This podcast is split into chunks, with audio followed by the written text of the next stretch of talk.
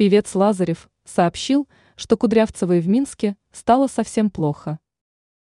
Российский певец Сергей Лазарев выступил с официальным заявлением относительно состояния здоровья прибывшей недавно в Минск Леры Кудрявцевой. В белорусской столице оба должны были работать в качестве ведущих песни года. Но из-за госпитализации Кудрявцевой организаторы в срочном порядке изменили все заготовки и заранее утвержденные сценарии. С таким заявлением на опубликованном в социальных сетях видео выступил Лазарев, информирует газета «Ру». Он также сообщил, что для песни года ему уже успели подобрать другую партнершу, имя которой обещал раскрыть немного позже. Пришлось сделать так, потому что Лере совсем плохо, температура. «Лерка, выздоравливай», — сказал певец.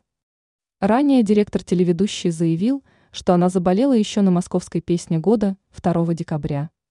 Насколько известно, в настоящее время Лера Кудрявцева находится под наблюдением врачей в одной из минских больниц.